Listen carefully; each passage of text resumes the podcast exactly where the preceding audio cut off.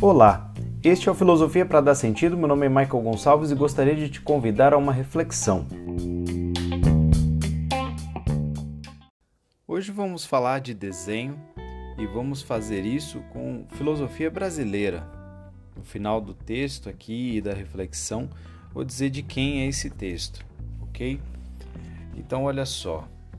Se eu desenho, é porque desenho e eu estão entrelaçados, pelo menos na nossa língua.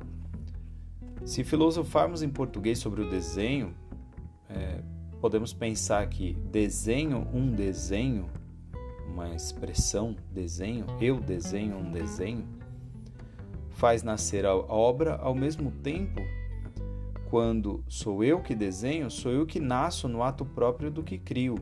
Desenho uma palavra que subsume a condição existencial do eu com seu próprio ato. Para usar um lacanês válido, me torno meu significante.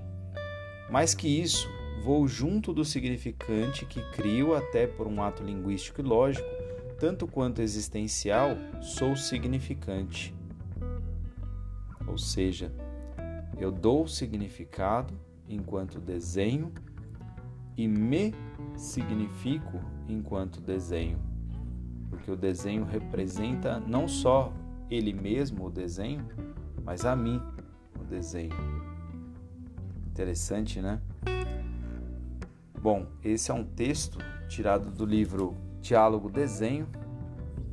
A escrita aqui é de Márcia Tiburi e esse livro é uma colaboração dela com o pensador e artista Fernando Chui,